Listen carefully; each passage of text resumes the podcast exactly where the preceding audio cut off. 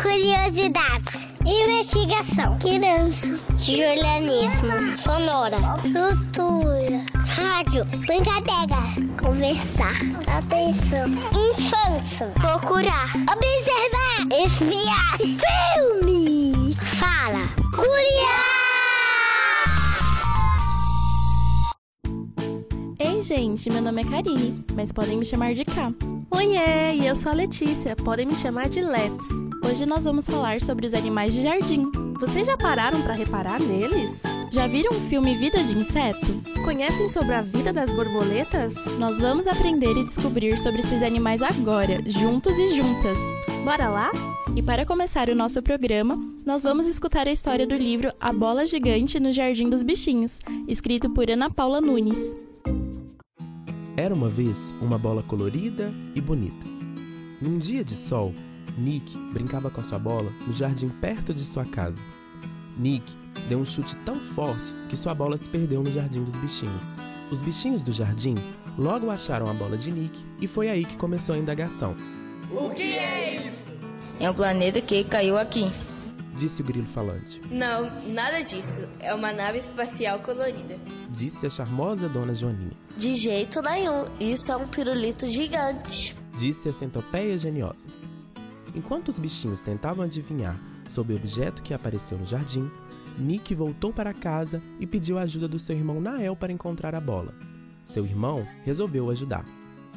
No jardim, os bichinhos estavam tentando entrar em acordo sobre o objeto, quando apareceu o caracol sabido carregando seus livros.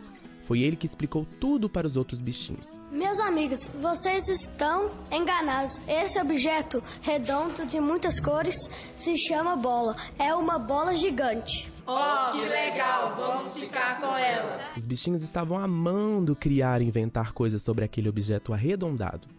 Porém, de repente, ouviram sons de pisadas. Era Nick e seu irmão Nael procurando a bola. Quando eles se aproximaram, os bichinhos se esconderam nas folhas do jardim. Nick, todo alegre, pegou sua bola e foi para casa contente. Ah, que pena dos bichinhos do jardim! Não tinham mais a bola gigante para brincar, inventar e nem imaginar. Eles ficaram tristes, mas todos os dias o grilo falante, a charmosa dona Joaninha, a centopeia geniosa, a borboleta simpática, a minhoca calada e o caracol sabido esperavam que Nick perdesse novamente sua bola no Jardim dos Bichinhos, para mais um dia de muita imaginação. Quem contou essa história foi o nosso amigo Leandro Maciel. Let's, você já parou por um tempinho e observou os animais que ficam no jardim? Sim, Cá. E sabe o que eu encontrei? Minhocas, joaninhas, abelhas e caracóis. Que legal! Muitas pessoas nem lembram desses animais por causa do tamanho deles. É verdade, Cá, mas eles são muito inteligentes. As formigas, por exemplo, se comunicam através das antenas e constroem grandes formigueiros subterrâneos para proteger seus alimentos. Isso mesmo, Let's. Já as toupeiras, pequenos animais mamíferos, têm grandes patas que ajudam a cavar buracos e túneis. E as centopeias, pessoal, vocês já viram? Elas comem vegetais e podem ter muito mais do que 100 patas. Para aprender mais sobre esses animais, nós conversamos com o Juliano Júnior, de 10 anos. Ele vai contar pra gente sobre o filme Vida de Inseto. Ei, Júnior, conta um pouco sobre a história do filme. Você gostou? Sim, eu gostei. A história do filme é que uma formiga, o Flynn, ela é sempre excluída e todos acham que ela só vai atrapalhar. Ela acha atores que ele pensa que são guerreiros para poder deter os garfanhotos, só que aí as formigas acabam descobrindo, né, que eles não são guerreiros. Aí os garfanhotos vieram e ficaram com medo de um pássaro que era de mentira. Acabaram descobrindo, só que aí o Flynn ele levou o garfanhoto até um pássaro de verdade e assustou todos. Todos foram embora. O pássaro comeu o garfanhoto e as formigas voltaram ao, ao normal. Qual foi sua parte favorita? Quando aquela lagarta ficou presa naquele buraco. Como foi a parte mais engraçada e a mais triste? A mais engraçada é aqueles tatu bola. Eles começam a brigar quando os garfanhotos tá sentado em uma roda. A parte mais triste é quando eles mandam o Flynn embora. Você gosta de insetos? Acha que eles são mais interessantes no filme ou na vida real?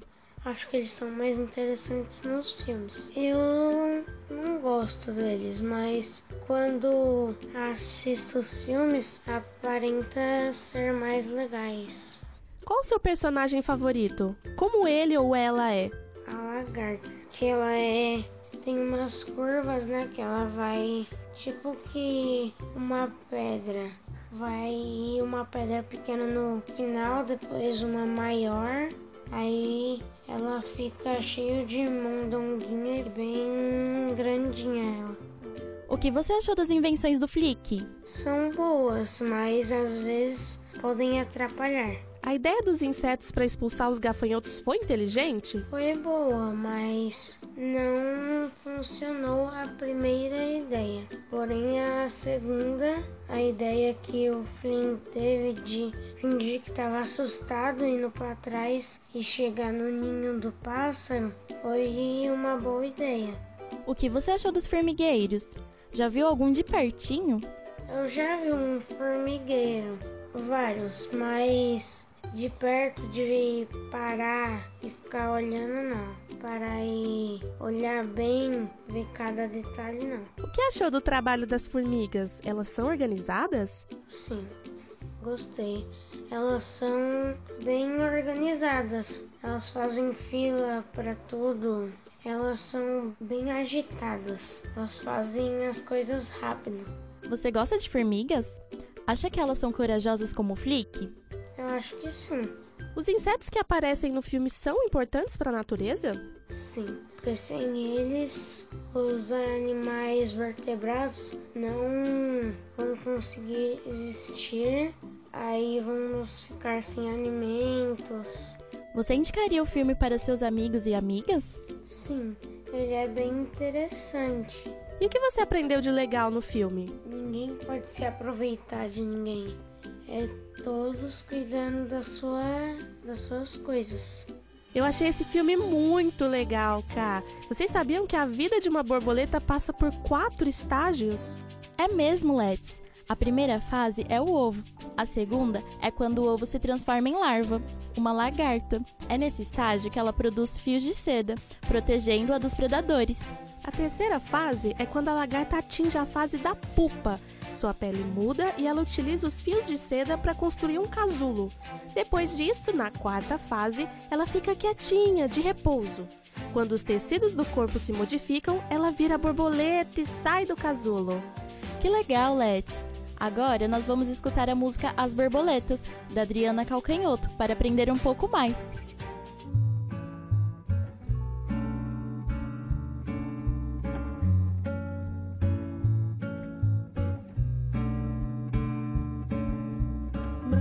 Azuis, amarelas e pretas brincam na luz as belas borboletas.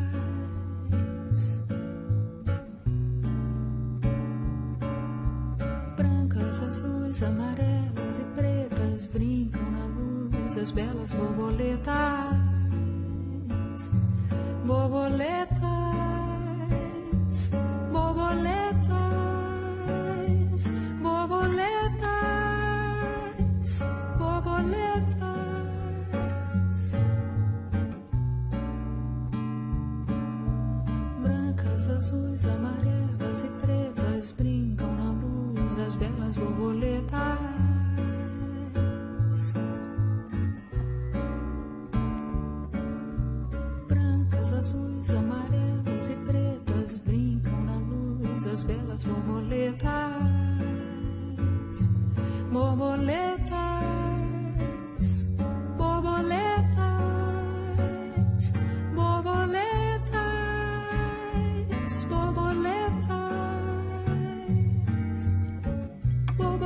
Borboletas brancas são alegres e francas.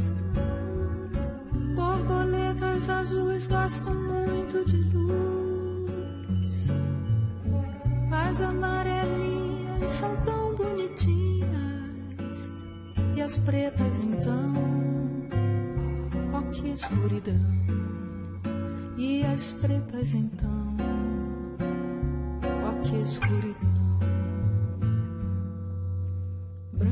Azuis, amarelas e pretas brincam na luz as belas borboletas.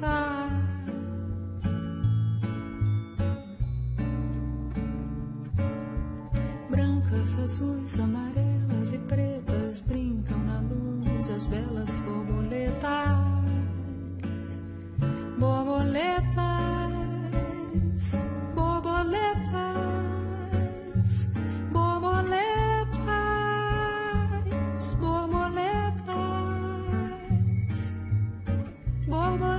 Borboletas brancas são alegres e francas. Borboletas azuis gostam muito de luz.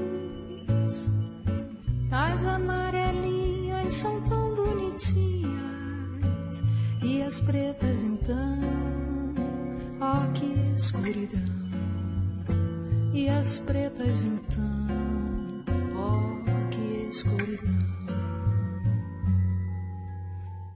Pessoal, eu amei aprender sobre os animais de jardim com vocês. Se vocês têm um jardim em casa ou já viram algum desses animais, podem contar para a gente lá no Facebook. É só mandar uma mensagem pela nossa página em www.facebook.com.br barra Projeto Curiá. E não perca o nosso próximo programa. Vamos aprender muitas coisas legais. Até lá! Este programa foi apresentado por Karine Oliveira como K e Letícia Bueno como Let's. Foi produzido por Letícia Bueno, Luana Maciel, Karine Oliveira e Yasmine Feital. Foi editado por Luana Maciel. O Curiá é uma produção do projeto de extensão Pequenos Ouvintes, coordenado por Luana Viana. Faz parte do programa Sujeitos de Suas Histórias, coordenado por Karina Gomes Barbosa e André Luiz Carvalho. E é vinculado à Pró-Reitoria de Extensão da Universidade Federal de Ouro Preto. Curiá!